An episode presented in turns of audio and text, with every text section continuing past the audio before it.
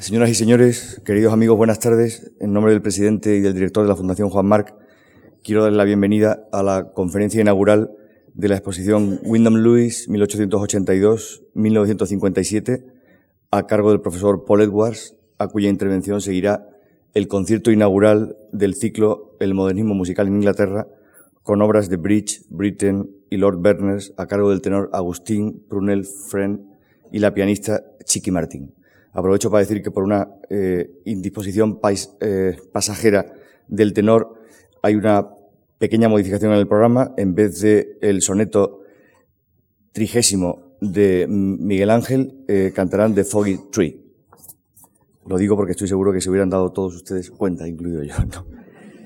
Tengo la costumbre, después del desayuno, por ejemplo, después de un poco de carne cruda, un par de naranjas amargas con jengibre y un golpe de vodka, para acabar de verlo todo rojo oscuro, de saltar de la mesa y llegarme a prisa a la guía de teléfonos. Abro esta al azar, marco el primer número que veo. Cuando descuelgan del otro lado, me paso cinco minutos ultrajando violentamente a quien atiende la llamada. Esto le pone a uno en el estado de ánimo adecuado para el resto del día. Todos nosotros convendríamos en que el hombre que escribió esto, en 1932, en un artículo en el Daily Herald titulado ¿Qué se siente siendo un enemigo?, estaba haciendo exactamente lo contrario que debe hacer un artista para seducir a la posteridad y alcanzar fama entre sus contemporáneos. El hombre que escribió esa descripción de esa especie de desagradable deporte telefónico se llamaba Wyndham Lewis. Fue pintor y escritor, había nacido en 1882 en el yate de su padre a 300 metros de la costa de Nueva Escocia y moriría en Londres en 1957 y seis años antes de su muerte le invadirían las brumas del mar en el invierno, o sea, la ceguera más completa. ¿Quién fue Wyndham Lewis? Wyndham Lewis ha sido considerado la personalidad más fascinante de nuestro tiempo, en cuya obra encontramos el pensamiento del moderno y la energía del cavernícola, al decir de T.S. Eliot. El mayor retratista de nuestro tiempo y de cualquier otro, Walter Sickert. El escritor con talento suficiente como para fabricar con él docenas de escritores corrientes, George Orwell y también el personaje que por sus múltiples especulaciones y las referencias intelectuales ha podido ser calificado recientemente, ha sido Paul Edwards, como una especie de escuela de Frankfurt en un solo hombre.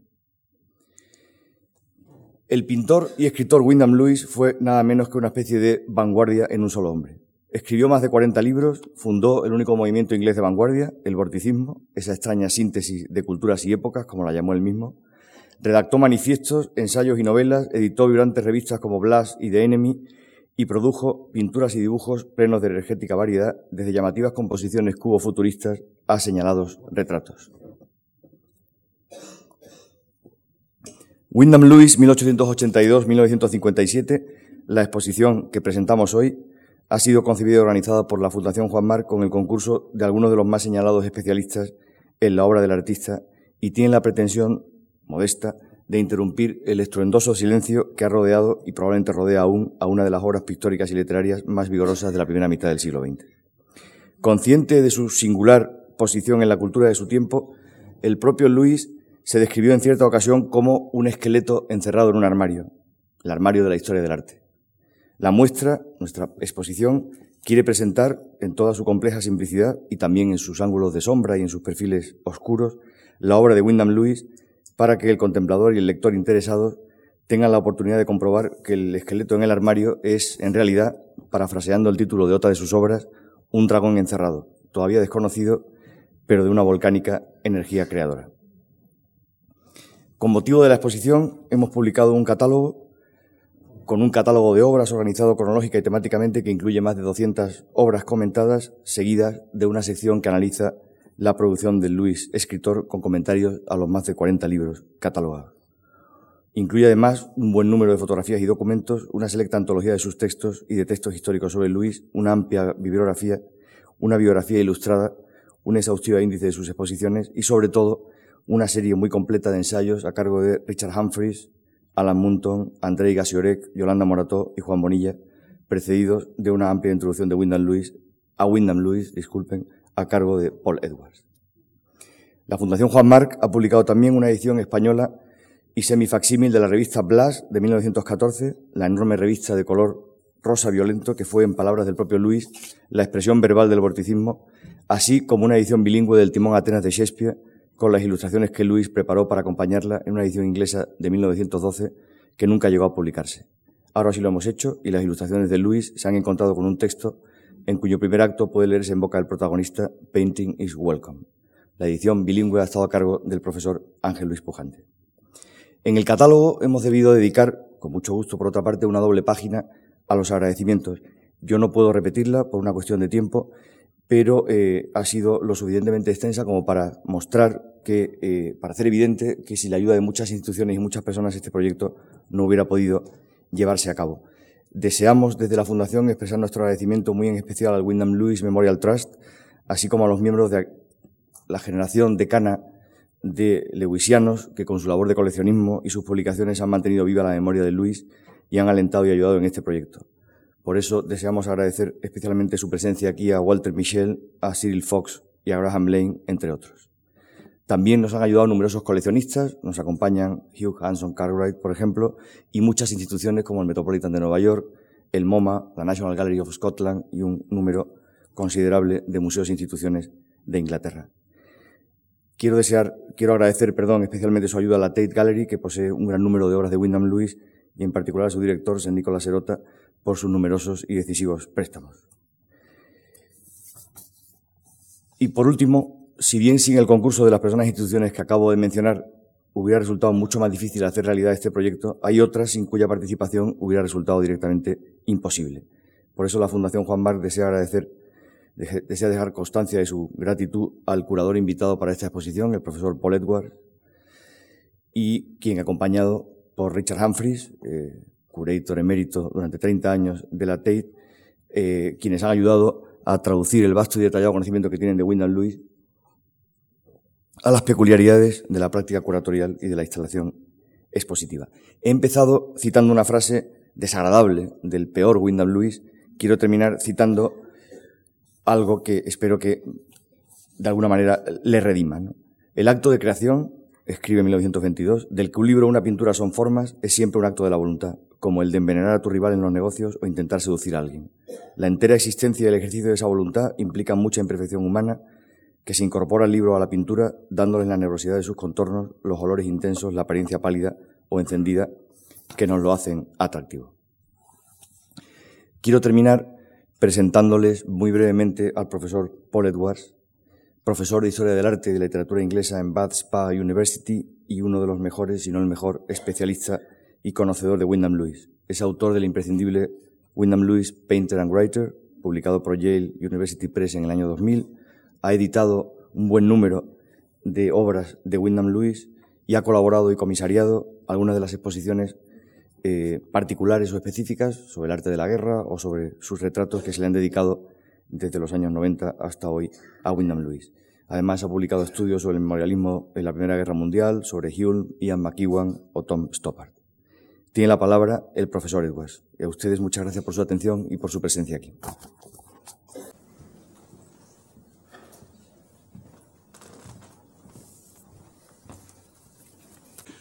Quiero empezar por dando las gracias a Manuel Fontán del Junco y la Fundación Juan Marc por invitarme a trabajar con ellos en esta exposición.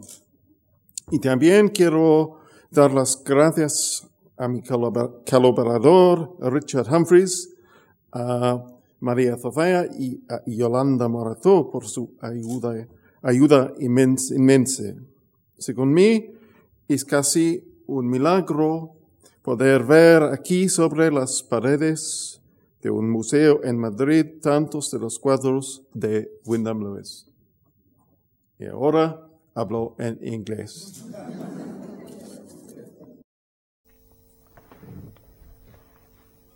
Bien, ¿quién era Wyndham Lewis? Fue parte de, de un grupo modernista de escritores y pintores del Reino Unido. Era un innovador en cuanto al vorticismo, el autor de la mayoría de lo que se publicó en Blast, fue su diseñador y editor. Y por supuesto fue un amigo de Ezra Pound, de T.S. Eliot o de James Joyce y podrán ver sus retratos en la planta de arriba. Supongo que lo primero que uno ve en lo relativo a Lewis, incluso antes de cualquier otra cosa, es una calidad de estilo. Aquí parece que nos falta una diapositiva, lo siento. Seguramente habrán visto sus dibujos más arriba, la capacidad que tiene con la línea, con las líneas, pero tiene también un equivalente, una habilidad equivalente en cuanto a la descripción a la hora de utilizar el idioma inglés y no sé si esto se va a poder traducir al español, pero pero aquí hay una corta descripción de alguien a quien se le acaba de caer el sombrero al suelo y esto es como lo describe Lewis cómo describe cómo recoge el sombrero. A medida que inclina su tronco hacia el sombrero, su pierna izquierda se levanta trazando de forma deliberada un arco en la dirección de las agujas del reloj. La aparta tan del suelo su mano, picoteándola tan hábilmente como lo haría el pico de un pájaro. A medida que el rígido tronco se vuelve a incorporar, la pierna vuelve a descender y el pie toca el suelo posándose junto al otro. Con un ruido sordo, se vuelve a poner el sombrero donde corresponde sobre su cabeza de colegial metiendo las garras de su borde dentado en su tirante cuero cabelludo. Es una calidad, un estilo eh, que nadie más tiene, y de acuerdo con lo que decía T.S. Eliot, Lewis era el único de sus contemporáneos que pudo crear un nuevo estilo de prosa y original estilo de prosa. Pero como decía el propio Lewis, como escribió el propio Lewis, el estilo en sí mismo no es suficiente escribir acerca, eh, cuando escribía acerca de el estilista isabelino Thomas Nash, que también era un, virtuoso del estilo, Lewis escribió la brillante em, carraca de la ingenuidad bien humorada puede volverse cansina y es de una monotonía asombrosa. Lo que Nash dice desde el principio hasta el final es nada. Y Luis es cierto que también flirtea con el vacío y con la nada durante toda su carrera, pero señala una importante diferencia con Nash en la siguiente frase. Dice la mente requiere una substancia especial por parte del escritor, porque las palabras se abren en la región de las ideas y los requisitos de dicha región tienen de alguna manera que cumplirse, Creo que Lewis nos proporciona ese incentivo para la reflexión tanto en la escritura como en la pintura. De hecho, proporciona tanta eh, reflexión, incentiva tanto la reflexión, que no voy a poder en 30 minutos darles una breve impresión de la variedad de pensamientos y de pinturas que creó. Así que voy a hablar realmente acerca de de la idea del yo, de la idea del yo, lo que compone ese yo, porque creo que ese es uno de los eh, principales, de una de las principales preocupaciones de Wyndham Lewis y es una de las cosas que he visto al organizar la exposición. A Lewis le preocupa especialmente el nuevo, concepto del yo. En las eh, tempranas ideas acerca del movimiento modernista, él consideraba el yo como si fuese un movimiento que subrayaba el concepto interno del yo pero la externalización del yo que encontramos en Lewis puede que fuese incluso, puede que fuese incluso más profético de lo que es la modernidad y de lo que la posmodernidad llegaron a mostrar. ¿Cuándo se inventó el yo? Bueno, pues Bruno Snell, en su maravilloso estudio El descubrimiento de la mente, ubica la invención o el descubrimiento del yo interno en los pensamientos griegos, en la cultura griega. Para Homero, las acciones y las decisiones no se atribuyen a un yo interno, sino más bien provienen del exterior, de la intervención de una fuerza exterior en forma de divinidad. Esto es una especie de conductismo mm, al que se le añade teología y a medida que mm, progresa ese pensamiento griego que habla de, un yo interno y de una mente interna, empieza a aparecer ese yo. Pero por supuesto en el Renacimiento, en especial con Shakespeare, este yo empieza a tomar la forma de eso a lo que estamos acostumbrados, esa idea de, de un yo moderno que se encuentra dentro de nosotros y que de alguna forma está desconectado del exterior o de la o de las apariencias o comportamientos exteriores. Y por supuesto Shakespeare es uno de los principales inventores de ese, de ese yo, sobre todo con Hamlet, donde hay una gran diferencia entre el exterior y el interior. Es decir, el yo interno de Hamlet y el exterior. Pero creo que la modernidad y el posmodernismo nos muestran una disolución de ese yo, o por lo menos la disolución de sus fronteras. Lo muestran como, como, como una forma, como una configuración del entorno externo, del entorno exterior, ya sea ese entorno algo compuesto por la ciencia o por lo que Marshall McLuhan, un discípulo de Wyndham Lewis, llamaba las extensiones del hombre, es decir, la tecnología, por ejemplo. Si tienen ustedes, por ejemplo, el el último iPod, no necesitan tener un yo. Y Wyndham Lewis fue uno de los primeros en reconocer esto. No el iPod, por supuesto, pero la idea de esas fronteras que se iban extendiendo más allá del yo. Y fue uno de los primeros en explorarlo, ya fuera con sus pinturas como en sus, eh, sus obras. Y lo, lo estudió tanto de forma negativa como negativa. El vorticismo era un, arte que daba una expresión a esa nueva idea de la distribución de, del yo. Y él escribió en Blast el, urbano, el urbanita moderno de nuestra civilización ve en todas partes los moldes fraternales de su espíritu y los intersicios del mundo humano. También ve multitudes y variedad infinita de medios de vida, un mundo y elementos que él controla. Las fronteras se interpenetran, las demarcaciones individuales se confunden y los intereses se dispersan. En el arte vorticista de Lewis, la organización de elementos nos proporciona una analogía de esa dispersión y, de manera correspondiente, la figura humana también se desintegra. Manuel mencionó la edición de Timón, de Timón de Atenas, en la que trabajaba Lewis, y aquí vemos del Timón de Atenas el héroe trágico shakespeariano dado la vuelta de dentro a fuera, abierto y la configuración de su entorno. Un entorno mecánico y moderno. Aquí tenemos el nuevo yo distribuido, el nuevo tipo de yo distribuido. Y dado que es una tragedia, es una versión muy pesimista de este proceso que describe Lewis. Este proceso que Lewis muestra en esta obra.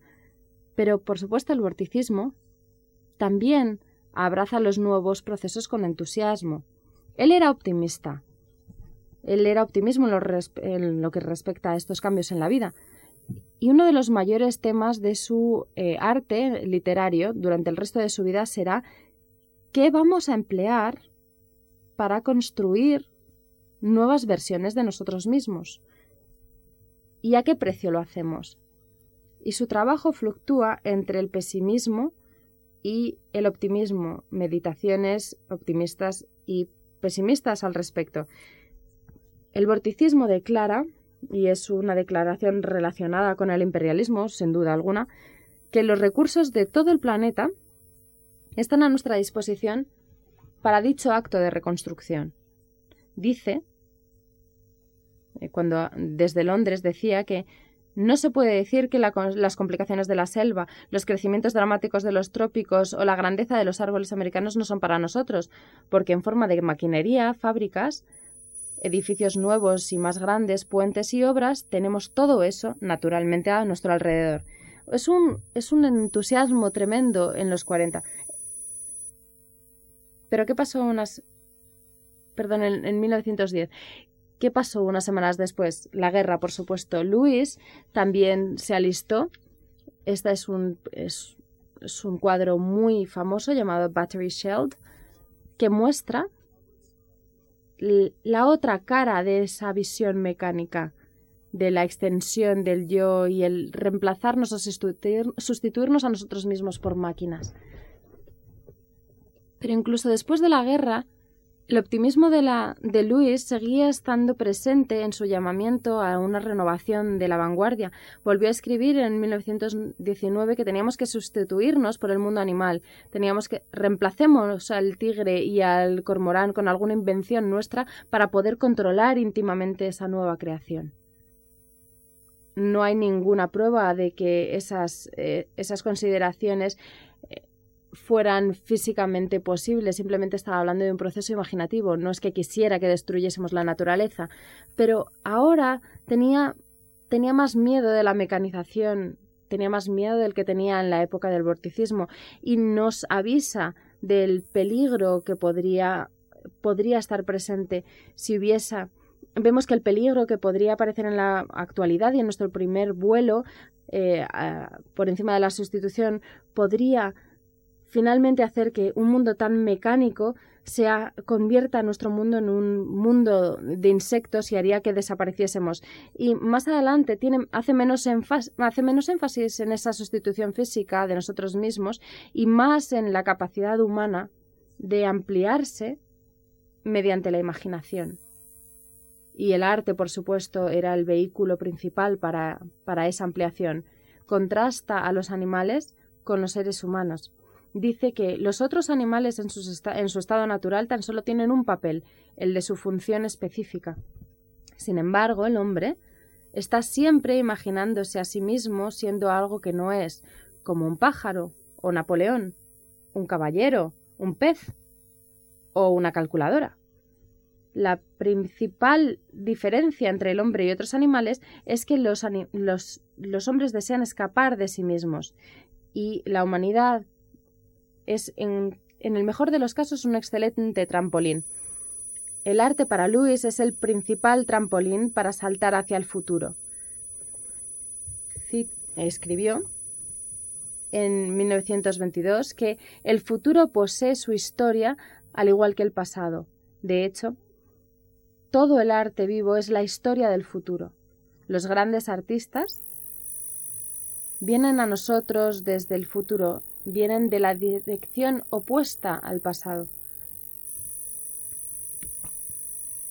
Esta, este es el dibujo que no está bien colocado, que tenía que indicarles la virtuosidad de las líneas, del estilo de las líneas que inmediatamente nos atrae o nos repele en Wyndham Lewis.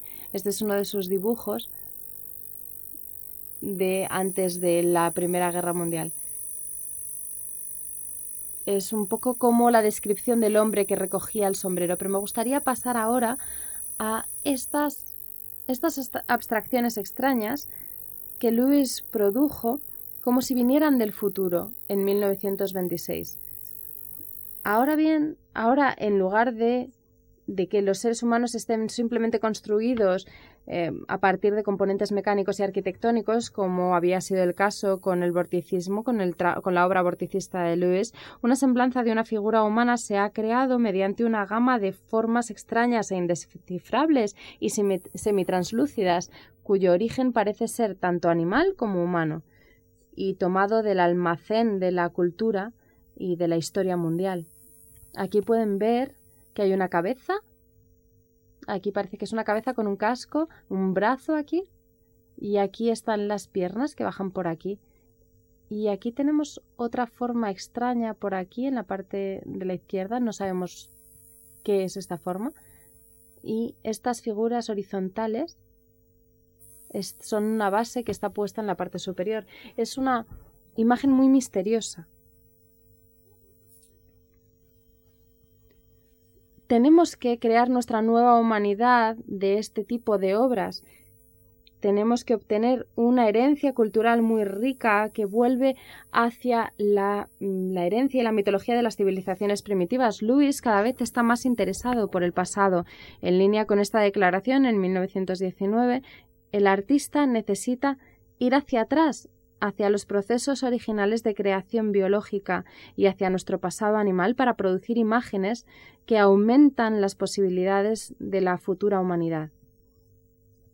Aquí vemos otra imagen de la misma serie de tres, de tres imágenes y verán de nuevo que hay una cabeza en la parte superior, aquí están los hombros, pero esta forma semitransparente está aquí puesta como una especie de doble espiritual de esta de esta nueva figura extraña. Son tres obras de esta serie, solamente les he mostrado dos. Son muy modestas en cuanto a tamaño, pero son muy complejas y delicadas en cuanto a color y ejecución. Son las imágenes más misteriosas y evocadoras del arte del siglo XX. Son como hechizos mágicos en forma visual. Se agrupan de la nada prácticamente y flotan sin un fondo sobre el papel en blanco. Son, en justicia, completamente desconocidos por los historiadores del arte británico. Y realmente es un privilegio tremendo para nosotros el poder verlos ahora. Como tantos otros trabajos en esta exposición deberían conocerse mejor y ser celebrados. Y hay, por supuesto, muchísimas otras mm, tan misteriosas como esas en todo el mundo, y las secuelas, las secuelas de esta obra de 1926, de esta serie de 1926, están también en la obra de Lewis 20 años después, en Toronto. Temeroso del rápido declive de su visión,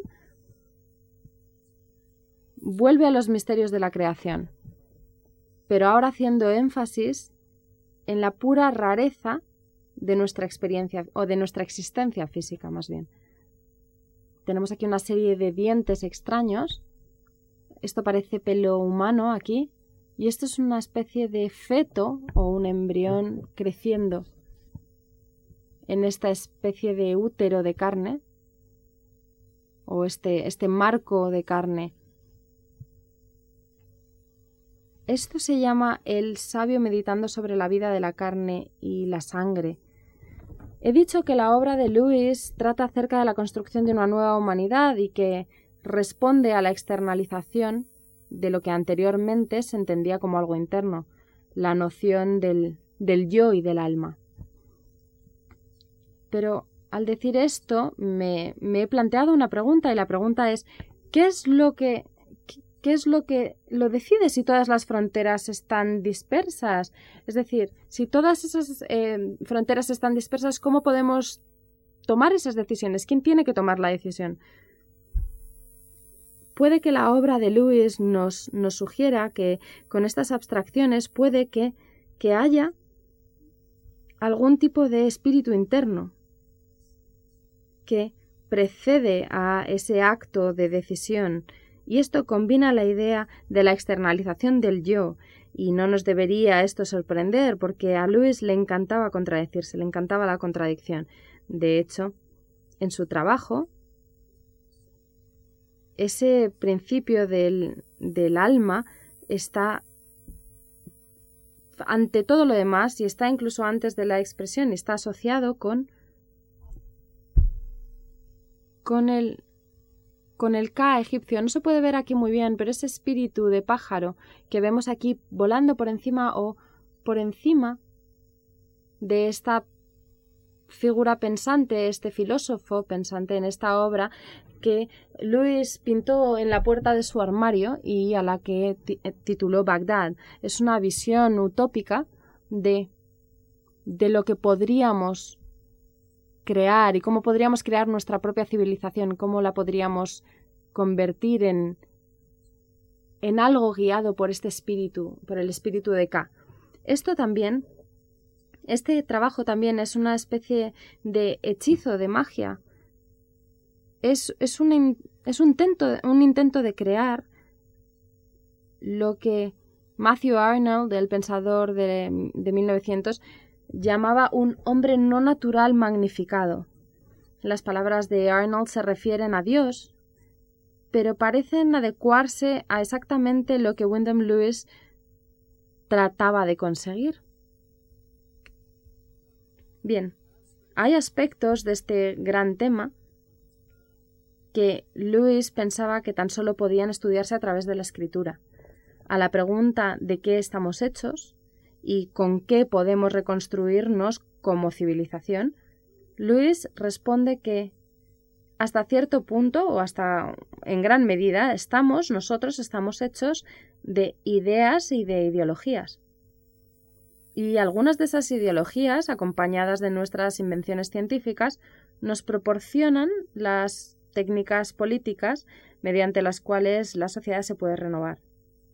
La obra de Lewis en El enemigo en 1920 y en libros como por ejemplo El arte de ser gobernado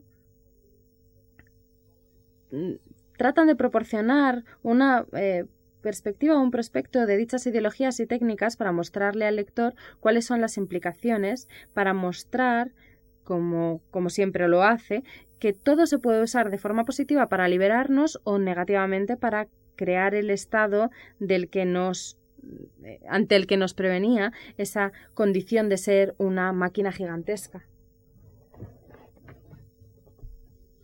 Muchos de los cuadros de Lewis son desconocidos, pero una cosa sobre él se supone que sí que es conocida y espero que sepan que esto es el hecho de que políticamente él defendía el fascismo.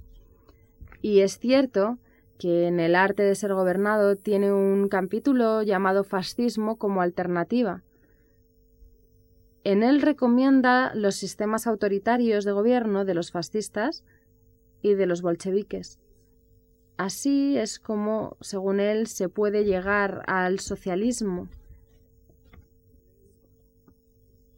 Por esta razón y por su básicamente pragmática, pero me temo que estúpida defensa de Hitler, que duró hasta finales de 1937 y que después revisó cuando vio lo que realmente estaba sucediendo en Alemania, Louis sigue siendo en gran medida un paria en la cultura británica y sus logros positivos han sido ignorados.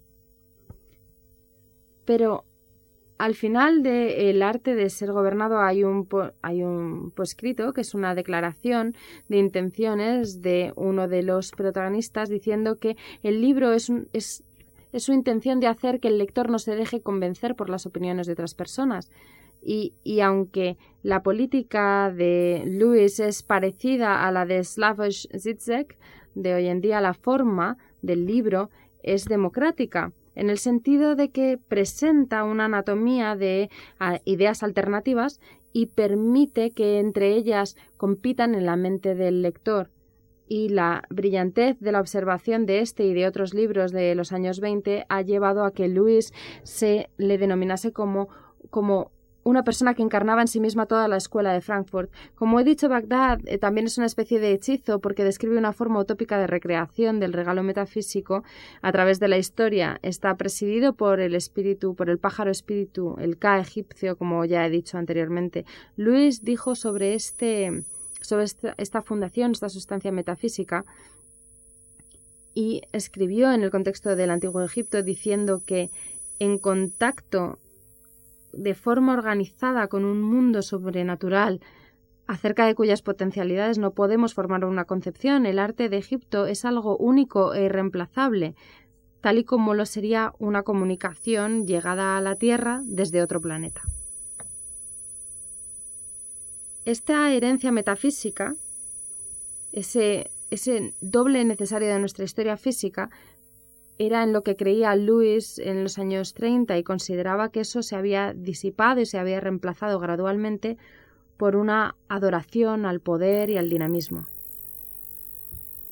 Fue en ese periodo cuando Lewis sintió que, que a medida que se acercaba la guerra,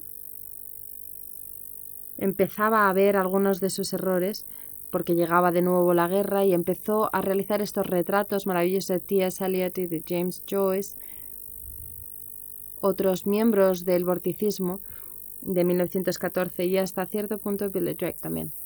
Y dijo en aquel momento que somos nosotros los primeros hombres de un futuro que no se ha materializado. Es decir, sus visiones del futuro no iban a tener lugar la magnífica serie de cuadros que pintó entre 1933 y 1937 era de alguna manera un trazado de la disolución de ese, esa herencia metafísica de los incas en Sudamérica y de su arquitectura ciclópea cerca del lago Titicaca, que estaba, que estaba eh, descrito en este cuadro surrealista y metafísico. La disolución de esa herencia de los incas hasta hasta hasta la rendición o la entrega de, ese, de esa herencia en la rendición de Barcelona. Esto lo pintó en torno a 1937 y muestra la toma de 1472, pero cuando Luis lo volvió a observar en 1939 lo, lo llamó la rendición de Barcelona y para, ello, para él era un símbolo del el fracaso de la capacidad imaginativa y creativa de la humanidad. Para él era era el fracaso de Barcelona en, en el 39 era la victoria de las máquinas y de esa dinámica robótica que vemos aquí en la parte frontal del cuadro.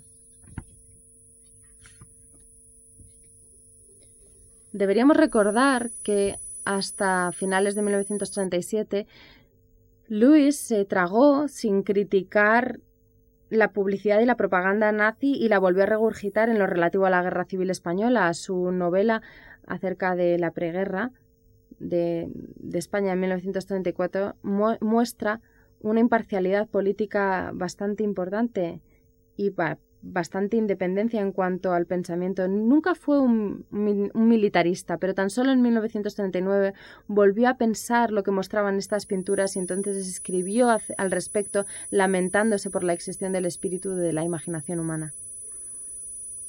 Al pasar por la exposición espero que puedan ver cómo, eh, cuando estaba exiliado en Canadá y en Estados Unidos, Lewis respondió al trágico eh, grito de agonía de la civilización europea es decir, la Segunda Guerra Mundial.